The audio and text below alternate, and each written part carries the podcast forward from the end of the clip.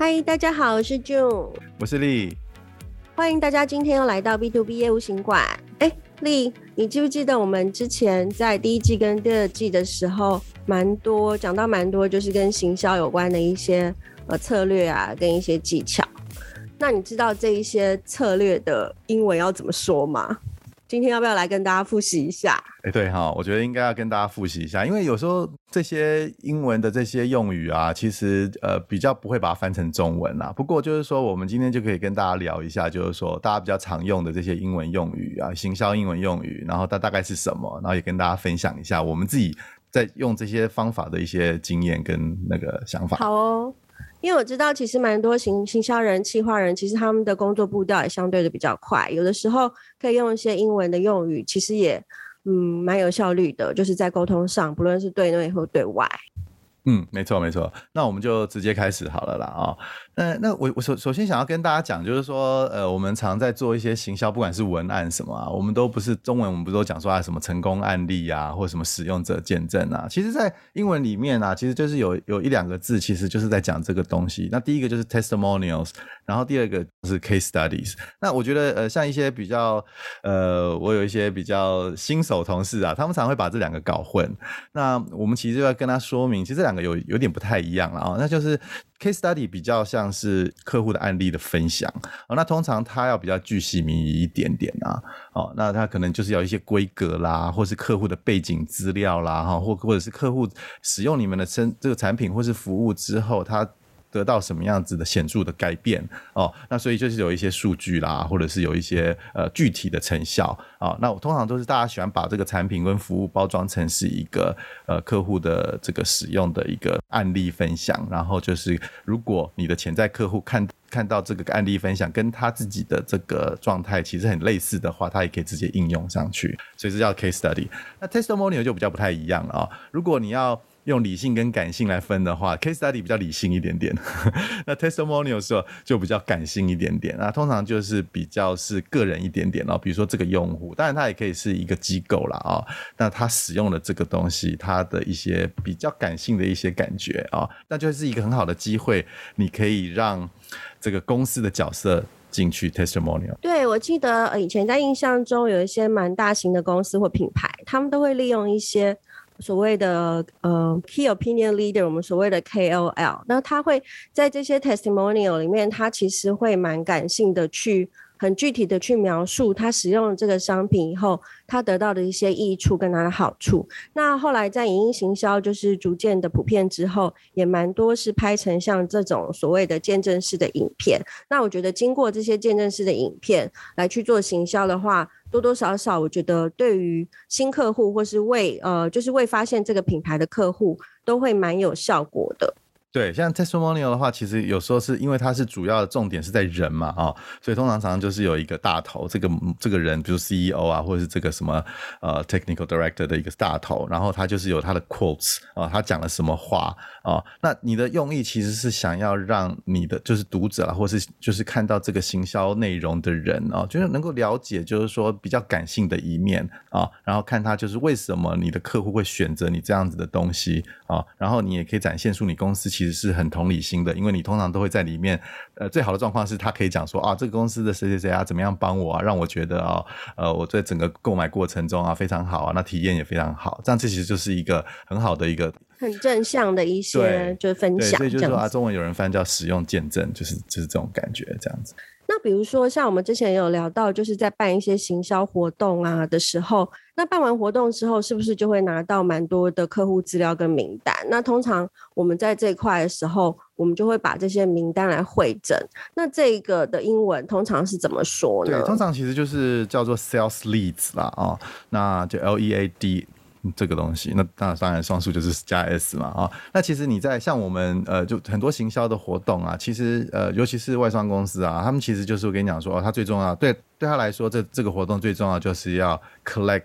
leads，或是 leads collections，或是 leads generations 啊。那这个 leads 啊，其实通常有时候不只只是名单而已，你知道，因为客户用的既然是活动嘛，那那其实它不是只是要很多人名，所以我们为什么在有一集有提到这个 marketing funnel，就是这个行销漏斗就是这样子。对，就就是说你有这个 leads 之后，初步的 leads 它是可能是一个很大的行销漏斗，它可能是很广度很够的，然后通过了活动啊，那你可能再把这个行销的这个族群再缩小啊，所以。呃，marketing funnel 或是 funnel，其实这个漏斗这个字其实也很常在 marketing 界里面使用。我我看网络上有人翻什么销售线索了啊，那我是觉得其实它就是一个呃比较集中呃这个族群的一个名单，比较精准的一个名单。对对，所以这个你会常常听到，如果说你在办活动的话，你会有厂商跟你讲，或者新公司跟你讲说，哎，这个哎，那这个最后可以有几个例子。哦，那通常比较大型公司的行销总监呐、啊，哦，leads 的数量其实是他们的那个 KPI 的一个很重要的一个元素哦。比如说他能够收集到越多的 leads，对，对他来说其实就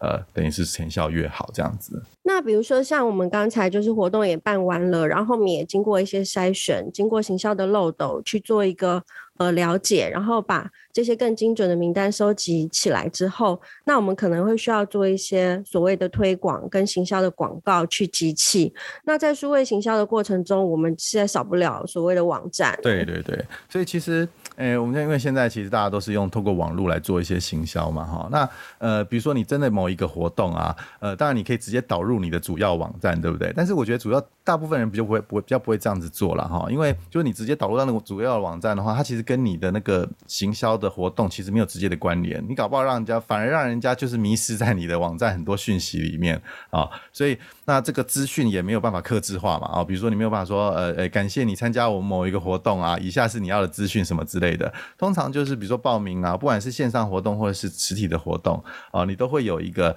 我们叫做 CTA，就是 Call to Action 的一个按钮。我们之前有也也在其他单集有提过，就是说一一封成功的 EDM 或是 email 啊，如果你少了这个 Call to Action 的话，你没有办法再继续把你的客人或是你的你的目标群众导引到某一个地方的话，那其实就有点可惜。所以你一定要有一个按钮，或是有一个，比如说有些人用那种粗体红字啊，写说呃这个呃点选这里。呀，马上购买之类的，立刻体验，没错，什么了解更多啊，什么这种这种东西啊，那你就是会连到所谓的 landing page。那 landing page 通常是一个你克制的一个页面啊，啊，那这个页面可能就是针对这群族群写的一些内容啊，那这些内容的话就可以，你你看，当然有很多好处啊，哦，你就可以再引导到其他地方。它也是一个漏斗，再筛选一次这些广大漏口开口的这些这些人。那因为他会点那个按钮，表示他某种程度是更有兴趣，对你产品更有兴趣，想要了解更多嘛，对不对？然后你也可以看看它的来源是从哪里哦，有的是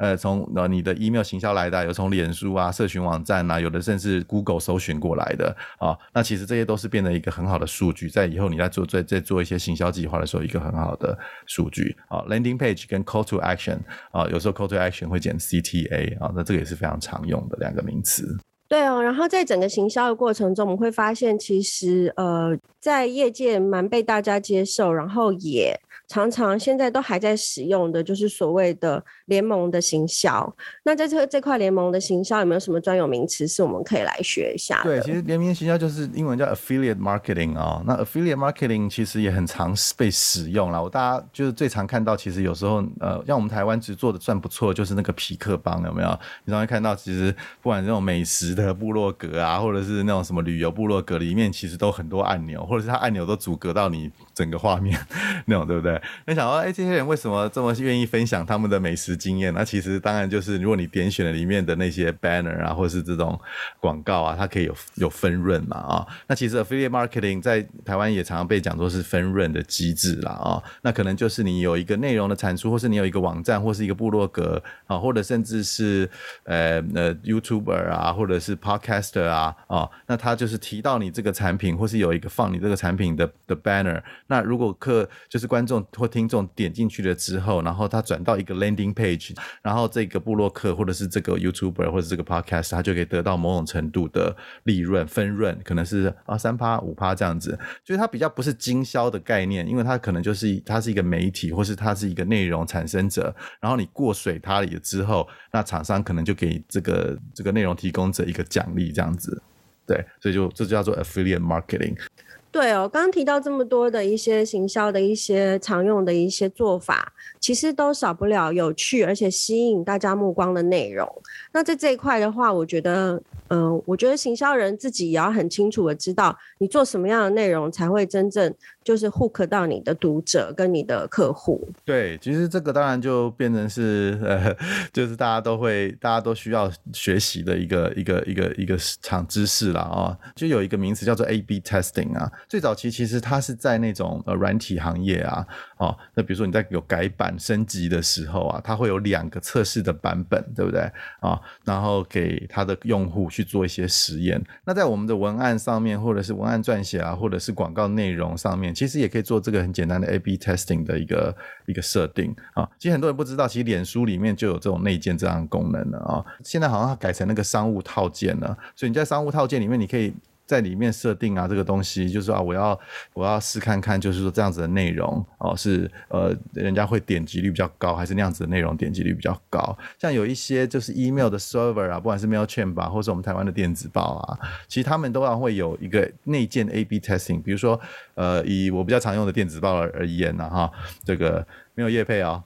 但是我我就很常用嘛哈，我们公司很常用，就是它会针对百分之十的人啊，然后你你特定的文案或者特定的美术编辑，先测试一下哪一哪就是哪一哪一种形式，人家会点选的比较多哦。他不会一次把你的名单全部都寄出去，他先针对百分之十，那你会发现说，哎，搞不好这个比较吸睛的、或字写比较大的、大家会比较容易点，好，那你这次就可以采用这样子的模式跟形式寄出去，好，所以他会给我们一个很大概有一个比较中立的一个这个条件，去看看就是说我们的不管是文案的文字或者是美术的编辑，哪一种是比较吸睛，比较会吸引人家注意去点选它，然后达成所谓的呃这个转换。购买，对，我觉得这个 A/B testing 这个方法真的很好用，而且其实我觉得蛮人性化的，因为经过了一整个数位化的洗礼，我相信现在的消费者其实有的时候你没有办法用一个真的很。呃，所谓的尝试去判定你的潜在的消费者的性别甚至年纪，已经没有办法像以前那样传统的模式去套框了。所以说，用这些数位的一些工具来辅助做一些交错的 testing，可以帮助你更精准的去掌握你潜在的客户是哪些人。对，因为像有有时候我们自己猜的其实不太准，就像我们跟同事常常就是觉得说，哎，这个常猜错吧？就是我们花了很多 很多精神，就说，哎，这个我们那种一定要把它这次要改版成这样子，我们就放一个什么大的一个什么。玩偶上去什么东西啊？结果 自我感觉良好。结果通常就是就让这个都这个结果了，那个 testing 出来了，结果其实大家不见得会受到青睐这样子。其实我们今天讲很多啦，那其实但是这种这种行销用语真的非常多啦，而且有时候呃不同国家用的也不太一样。比如说刚刚 June 有讲到一个，比如说 KOL 对不对？比如说你到美国那边，其实他们讲 influencer 啊，有时候美国人他听到这个 KOL，他说啊这是什么东西？对，呃，它其实是一个概念啦，所以我们有时候就是要常常看一些这样子的内容啊，常常听我们节目，对对，然后你就可以的比较容易跟人家沟通，然后人家讲什么你也不见得就是那赶快 Google，对不对？虽然现在都可以 Google 了啦，哈，就是那个一分三十秒之内可以找找到这个答案。但是我觉得，常常自己有常常在用的话，也不只是字面上的意思。我觉得是可以把它整个融入到你的生活。如果一个行销业务人员，你每天都能够记住这些重点的事项，我相信其实对你的工作也是会很有帮助的。对，而且其实你对客户啊，其实某种程度就会比较好容易沟通，比较不会就觉得说好像卡卡的，或者是你好像跟他讲的东西鸡同鸭讲的感觉。好，那今天我们就跟大家分享到这里，也谢谢大家给我们的支持跟回馈。那今天节目就到这边喽，拜拜。谢谢，拜拜。